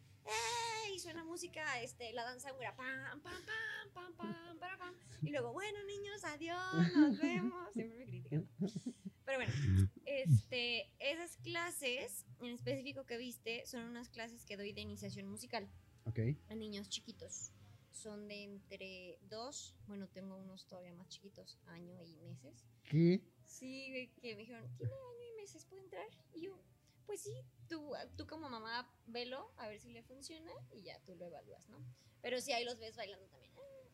Este, y tengo otros que tienen siete años, sí, por ahí. Em, esas clases las doy en eh, en conjunto con una academia que es eh, DMC, eh, Centro de Música DMC, em, en donde ahorita son en línea esas, esas clases. De hecho, empecé, fue como un curso de cuatro meses con los mismos alumnos, siempre. Y bueno, de hecho aquí en estas clases yo hice como una mezcla de, de varios métodos, este, Kodali, Dalcross, Willems. Ah, ok, entonces mezclas, bueno, tomas como referencia varios métodos. Varias como me- metodologías y ahí hago ahí de todo un poco. Em, de hecho, esas clases, las, ahorita estamos como de vacaciones, vamos a volver a abrir en septiembre, ya con niños nuevos y toda la cosa. Mm, Súper bien. Este. um, y lo que hago con mi mamá. mm, ella tiene un. Bueno, ella tiene una comunidad. Ella tiene su, su página, su comunidad, vaya. Eh, que se llama aprendizaje orgánico, que es de todo esto de aprendizaje en casa, ¿no? Educación en casa. Y entonces ahí ella tiene eh, un material educativo que ella creó, que, se lla- que es aprender por medio de desafíos, en donde estos desafíos tienen muchos temas eh, para que los papás lo puedan trabajar con los niños. O sea, no sé, por ejemplo, de que el, este desafío va a ser de los mayas, pon tú, ¿no? Y entonces, pues ahí ven geografía, ven matemáticas, ven este, las letras mayas, em, ven música autóctona. Y entonces es como una educación integral, ¿no? Se integran muchos, te- mm, no, más bien como eh, muchos ámbitos, muchas secciones o muchas materias, vaya, en un solo tema. Ok. ¿no? Y entonces ahí es donde yo entro como en la parte musical dentro de sus desafíos y yo les doy un desafío musical, pero no lo manejo ahí tanto como clase de música porque la neta a mí me encanta que, que bailen con la música, ¿no? O sea, que aprendan la música a través del baile. Este, pero hay muchos papás que, o, o los mismos niños, ¿no? Que dicen, no, es que a mí no me gusta bailar. En realidad, igual y sí les gusta, pero nunca les han Nunca dado la oportunidad. ajá. Exacto. Entonces ahí lo manejo como un desafío en movimiento, ¿no? Entonces hacemos muchísimas cosas siempre, el chiste es que siempre nos estamos moviendo, este, equilibrio, psicomotricidad, pero siempre lo hago con música, ¿no? Em, y también está el de niños pequeños, que es enseñarles a leer y escribir por medio de la música. Eh, y es como, otra vez volvemos como a lo, al aprendizaje más orgánico, la forma más natural que tiene el niño de aprender, ¿no? O sea, Claro. por medio de la imitación, no le tienes que explicar tantas cosas, o sea, simplemente lo hacemos juntos. Te lo enseño una vez, hazlo después de mí, Sí. no te voy a explicar que, la pieza que te estoy poniendo está en do mayor y tienes que cantarlo y este ahora cántame una quinta. O sea, no, solo cántamelo, haz- hazlo después que de lo que yo estoy haciendo, ¿no? Y eso es como lo que eh, y en eso trabajamos juntas, ¿no? Mi mamá y yo. Mm, y sí, eso. Ok, qué interesante. Yo pensé que lo, que lo que hacías de tus clases era como individual. Ah, también tengo clases, eh, o sea, doy clases particulares. Tengo niños de iniciación musical y de piano, chiquitos. Ujú. La verdad es que piano nada más, o sea, enseño Básico. lo básico. Sí. Porque la verdad es que no soy pianista Sí, sí, sí. ni nada por el estilo. También sé lo básico y creo que le, eh, pues todos sabemos que en la formación de un niño el piano pues es básico, ¿no? Sí, sí, sí. Si quieres seguir con otra cosa, eso es genial. Entonces también les enseño eso. Mm, Y también en mi casa doy presenciales. eh, tengo uno que otro grupo de iniciación musical, ¿no? Mm. Los que son en línea, pues también me gustan muchísimo, pero pues en línea no es lo mismo, ¿no? Y más cuando Sí. son niños así chiquitos. Sí, se te distrae muy fácil. Sí, o a veces, no sé, problemas técnicos que no faltan, El ¿no? Los internet y- Exacto, lo que, maestra, no escucho la música, ah, no escucho esto, ah. Pero bueno, se hace lo, lo que se puede. No, pues está súper los bien. recursos que se tengan. está súper bien, qué bueno que, que estés haciendo eso y que, que trabajas así de la mano con tu mamá. Sí. Está padre, creo que ponerse esos, esos retos. Sí, la verdad sí. Y pues más con eso, ¿no? Porque no es como que sea mi jefa, o sea, de que, Sí, o sea, es, es mi mamá, pero, o sea, tenemos esa confianza de madre e hija, no es como un jefe de que, hoy tengo que cumplir con esto, pero pues ese como querer seguir colaborando y se- querer seguir creciendo juntas, ¿no? Ujú. Ok, pues ya casi para terminar, ¿qué pros? Ah, bueno, sí, ¿qué pros y qué contras le ves al método autodidacta, digámosle? Ok. Debe de tener sus cosas malas, no todo es maravilloso. Sí. Pues no malas, pero complicaciones, pues cosas difíciles, como en todo. Am, pues no sé si se puede ver como un contra, pero bueno, creo que es algo difícil. Am, creo que sería la disciplina. O sea, sin disciplina no, no, no podría funcionar. Mm, o sea, claro que es algo que te lo van a enseñar tus papás, los que te enseñan, porque también hay gente que educa en casa, pero tiene sus maestros como particulares, ¿no? Que así lo decidieron, decidieron los papás. Pero en mi caso que fueron mis papás, o sea, claro que tiene que haber primero esa obligación, como, con, como lo fue con la música, pero te enseñan la disciplina, o sea, y es que si vas creciendo y no tienes esa disciplina de seguir, de ser constante, de, mm, de querer seguir aprendiendo o de entender que hay cosas que pues también no te van a gustar, ¿no? Pero pues tienes que seguirle. Mm, si no entiendes eso, o sea, vas a ser como nada, o sea, puede que agarres un poquito de acá, un poquito de allá, pero pues ya, ¿no? Sí, te vas a quedar ahí. Exacto, y sin, sin hacer algo con eso que tienes en tus manos. Simplemente lo tienes, pero dices, no, pues luego lo hago. O como no tienes esa presión de la escuela, de tengo que entregar a cierto momento, a cierta hora, a cierto día, tengo que cumplir con ciertos estándares, como no hay eso, dices, ah, pues no importa, luego lo hago. Entonces, pues se puede pasar mucho el tiempo, ¿no? Y, y sin aprender nada, entre comillas. Sí, cuando es algo muy escalable, ¿no? Como lo de tu hermano. Ajá, De que exacto. empezó por un gusto y terminó en Suiza. Sí, exacto. Como, ¿qué? ¿En qué momento? Ok, y algo eh, bueno, un pro. Un pro Lo, lo, el más, pues, el más pro. El más pro de los pros. el más. Yo creo que puedes aprender a tu, a tu tiempo, a tu ritmo. Creo que eso también lo mencioné el, pasado, pero no sé, es como el, la cereza del pastel que yo le veo. O sea, que no, no estás atado a. Tengo que aprender con, con el método que esta persona, que mi maestro me dijo, o, o tengo que hacerlo así, no me puedo ir tantito para acá, porque yo aprendo de diferentes maneras que el otro niño. O sea, creo que esto es lo, lo mejor de este sistema. Bueno, no de este sistema, no es un sistema, de esta, De esta forma. forma Ujú. de aprender, que puedes ir a tu, a tu ritmo y Que creo que se ve, se empieza a ver mucho más, ¿no? Hay gente de la carrera que luego se preocupa mucho por sacar la carrera en ocho semestres sí. o, o en el tiempo en el que está establecido. Ujú, ujú. Y muchos dicen, oye, no son carreritas, ¿no? Es carrera, no Ajá, carreritas. Ajá. Sí, se desviven, ¿no? Y Sí. termina que súper frustrado y enfermo y no sé qué. Y sí, y, y bueno, aparte va de la mano como de tu ritmo, pero creo que también mm, el, carácter interno Eso iba a o decir. como la, la identidad que adquieres por parte de tus papás, creo que es, o sea, eso no, no lo cambiaría por nada y sé que, que yo por lo menos no digo que la gente que fue escolarizada no lo tenga, pero yo creo que no lo hubiera podido adquirir si hubiera ido a la escuela. O sea, Es probable. Sí, creo sí, que sí. hubiera sido un desastre en la escuela, la neta. No, y, y el carácter es como muy importante para, sea, o sea, vayas a escuela o vayas, o seas Ajá. autodidacta, es muy importante pues tenerlo establecido, ajá, para hacer lo que quieras hacer, ¿no? Exacto. Se me olvidó mencionarlo, pero ¿conoces a este? mm, Se me va a olvidar su nombre. Alex Espinosa. Laudero. Me suena.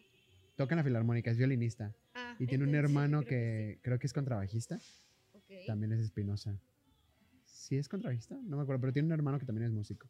Mm, Pues lo más probable es que si lo veo, sí sé quién es. Bueno, él aprendió a hacer, aprendió laudería de, de forma autodidacta. Wow. Sí, no me sé bien su historia, pues, pero alguien me contó y, y alguna vez cuando yo fui con él a ver una viola, me contó, pues, que él, que él había aprendido así. Y pues le va bien. Qué chido. Pero fíjate, o sea, aprender no es como un conocimiento tan básico. Ajá, es algo bastante complicado. Ajá. ¿no? Es una profesión, se podría decir. Sí, sí, ¿no? sí, pues es una, también es una carrera, o sea, Sí. laudería. Y aprendió así, leyendo libros y así. Qué, Qué loco, ¿no? padre, Sí, qué chido. Prueba y error. A- ahorita me está pasando, con- por ejemplo, con lo de los postres, me está pasando. El otro día intenté hacer cuernitos. Ajá, Dios, qué desastre hice. Medio chueco. kilo de harina a la basura. No. Se me echó a perder ¿Por qué? porque la masa de más. Oh my God. No, no, no te creas, no la amasé de más. No, leva- no hice la levadura, no, la, no la alimenté bien la levadura. Ah, ok, ok. Y pues se pegó toda. Mal, así mal, mal. Ay, Pero luego lo, lo volví a hacer y ya me salió bien. Bien al 100. Pero varios de los postres así, de que mal. Y, y ahí me doy cuenta de, pues, cómo es el proceso, ¿no? De que te Exacto, vas a equivocar. Aquí me cuesta dinero, alimento y todo eso, pero bueno, Ajá, aprendes a hacerlo, ¿no? exacto. A unos papás les puede costar un niño. Un niño, por ejemplo. Que, "Mm, no le enseñé bien, ni modo, el que Ni sigue. modo, bueno, hay más, hay otros cuatro. ¿eh? Hay otros cuatro intentos. E- esa es Ana, ¿no? Lo siento, Ana. No. Muy bien, Sí. pues eh, lo último ya, para ahora sí terminar, porque se me había pasado, era sobre los clichés. Lo que hace rato no solté. Creo que hay, creo que puede haber, o por lo menos a mí se me ocurrieron varios clichés Ajá. sobre pues, la gente que es autodidacta, ¿no? De que son súper cerebritos, de que, no sé, por ejemplo, le flojean mucho, lo que te, hablamos de hace rato, de que no tener disciplina, o de que Sí, piensan sí. que hacen las cosas cuando ellos quieren. O, ¿qué otra cosa? No sé, ¿has escuchado alguna tú? Pues eso de no tener amigos, de ser Ah, antisocial. eso de no tener es amigos. súper cliché. Tú, tú- tú dirías que todos son falsos, sí, ¿no? Que todos, como. O sea, todos los clichés que dicen son falsos. Ah, sí. Sí, o sea, como decíamos hace rato, yo creo que hay de todo. Hay Sí excepciones, ajá. Hay mucha gente que su estilo de vida sí es de que no tenemos horario para nada, come a la hora que quieras, como este animalitos del bosque, ¿no? O sea, Ajá. pues cada quien, ¿no? Sí, sí, sí. Pero, pero sí, yo digo que son, son falsos, o sea, en su mayoría son falsos. O sea, es como- Pues es como de todo, en la carrera también. ¿no? Ujú. Lo que digan de cualquier carrera puede ser aplicable quizá para una mayoría, exacto. que está mal generalizar, Ujú, pero a veces sí sucede. Sí. Pero pues hay excepciones, ¿no? Para Sí. todo. Como hay gente extraordinaria para estudiar en una escuela, Ajá, como lo es también. Hilda, por ejemplo, Sí. que yo la tomo de ejemplo para todo. Qué padre. Pero como es Hilda, que es un ejemplo extraordinario de que puedes hacer cosas grandísimas en la escuela. Y como lo eres tú, por ejemplo, de que puedes aprender de manera, ajá, de manera autodidacta y es un gran contraste y qué bueno que está una detrás de la otra. Qué chido, al 100. Sí, sí. Tal vez otro cliché también sería como que no, que no saben, o sea, que no saben nada, ¿no? Y sí nos hemos topado con, con gente, pues como todo, que hay gente como malvibrosa que te hace preguntas en mal plan, ¿no? O sea, de que... Para tumbarte tu discurso, ¿no? Sí, sí. Bueno, de chiquita siempre nos decían, no sé, ya teníamos edad de primaria, ya de que, "Mm, ¿y te sabes las tablas? O sea, así, ¿no? Sí, mejor de que tú, ¿eh? No, y digo, creo que también había esos. Bueno, ahorita que me preguntabas de los contras, bueno, no es un contra, pero precisamente por aprender a tu ritmo, tal vez, por ejemplo, tengo un hermano, el hermano, mm, mi hermano más chiquito, él aprendió a leer y escribir muy tarde en comparación a los de la escuela. Él aprendió a los nueve años a leer y escribir. O sea, y en ese entonces eh, ya están en la primaria, ¿no? ¿O en qué están? Sí, a los nueve, sí, ya, ¿no? sí. Ya estás en la O sea, primaria. o Sí, sea, entras, entras a los seis, entras a los seis a la primaria, ¿no? Ah, o sea, ya estás casi, pues, ¿qué? En secundaria, ¿no? Sí. Entonces a él le costó mucho trabajo, su proceso de lectoescritura fue, fue bastante lento, pero... Y entonces sí hay niños escolarizados, pues que te pueden hacer sentir mal por eso, ¿no? De Sí. que no inventes, o sea, no sabes leer y escribir, que no sé qué. A mí la neta sí me pasaba con las matemáticas. O sea, yo tenía que ponerme, mm, o sea, enfocarme muchísimo. En general me cuesta mucho trabajo estar de que sentada, ¿no? Aquí viene a gusto. Así. Bueno, ahorita no. No, pero o sea, como con un libro concentrada, de que poniendo atención, o sea, yo de chiquita me perdía, ¿no? Y claro que sí te decían de que, "Mm, no, es que tú no te sabes esto, tú no te sabes aquello. Así que, oh, entonces eso sí como que te podía hacer, hacer sentir mal, pero tampoco es como que te tumbaba, porque hablamos otra vez de, de la identidad, ¿no? O sea, tú sabías tú sabías que eras diferente, pero pues, ¿eso qué? O sea, que, no, que, que todavía no me sé las tablas. Sí, no te, no te hace menos ni más. Exacto. o Aprender sea, antes o después. Ajá, es como, pues yo ya toco el piano, y, pero no me sé las tablas, o sea, no sé, cosas ya así, sé. ¿no? Sí, sí, sí. O sea, que somos diferentes y, y, y por eso no nos, nos hacen menos ni más, pero sí como que a veces podría hacer sentirte mal, ¿no? Pero también es como un, un cliché de que ya están grandes o de que han de tener pésima ortografía, ¿sabes? Mm. O sea, de que no inventes, no han de saber ni Sí, escribir. Sobre todo en cosas básicas, ¿no? Que creen que no. Que que- que no la se- armas. Que no la armas, exacto. Pero, se- según yo no. No te ha tocado tanto hate. No, digo, si hay gente, a- hace poco, o sea, ya grande, hace unos días, un, un señor Nombres. sí te... Ah, no es cierto. ¿Qué? Nombres, dije. No, la neta, o sea, Un señor que te dijo, que te dijo. Sí, o que... como, Chismecito. como preguntas como para ponerte a prueba o como para exhibirte de que, o sea, las típicas preguntas de que, ¿y tienes amigos? Y este, y entonces ya le comenté de que, de la música, bla, bla, y como que queriendo decir que él sí sabía de música, no, pues yo, bueno, nada más tiene el Mozart, ¿no? Y, o sea, y, y yo, ¿eh? O sea, como para ver si yo sabía, ¿no? Ajá. Pero pues también te das cuenta de que con, con quién sí puedes hablar con quién mejor nada más le das por su lado, ¿no? O sea, como en todo. Pero está bien. Ay, quería bostezar, me lo tragué. está bien. Está bien feo eso, ¿no? O sea, pues es que estás hablando de educación, porque es que en todo hay discriminación, ¿no? Sí. Pero verdad, sí. pues tienen que abrir su mente a escuchar discursos. Creo que es un gran discurso. diferentes. O sea, aunque no lo apliques, si no lo quieres aplicar, pues no lo apliques y ya. Pero está, creo que está chido pues enterarte de, pues es como aprender otra cultura.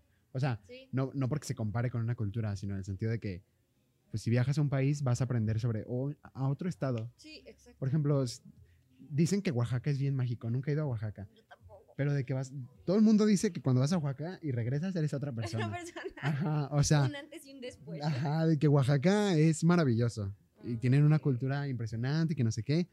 Sea, simplemente dentro de tu país hay un montón de culturas y es ese contraste de Sí. ideas, de un montón de cosas, ujú, pues que es lo mismo aplicable a cualquier discurso, de lo que sea que estemos hablando, ¿no? Exacto. Pues muy bien, tienes, tienes un gran discurso, muchas felicidades por, por hacer lo que haces. Yo creo que lo has hecho bastante bien, porque bueno, no, no te he seguido de cerca, hace muy poco que te conozco, pero, pero sí, muchas felicidades. Ah, muchas gracias. ¿Hay algo más con lo que, con lo que quieras cerrar, terminar, lo que quieras decir? Agradecerte mucho por volverme a invitar otra vez. Ahora presencial. Ya, ya. Y este. Y pues nada, bueno, hace rato le estaba diciendo que que qué chido que tiene.